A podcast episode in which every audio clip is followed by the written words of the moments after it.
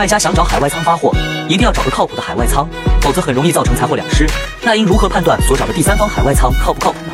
有以下五种方法可以判断：一，在当地是否有服务人员；二，发生异常问题时是否有专业团队会处理；三，沟通是否及时，对接系统是否流畅高效；四，是否有独立的税务法律队；五，仓储费用的计算方式是否合理。听完你学会了吗？关注我，带你了解更多跨境速卖通资讯。想要速卖通运营资料的，可以进我粉丝群或评论区回复六六六。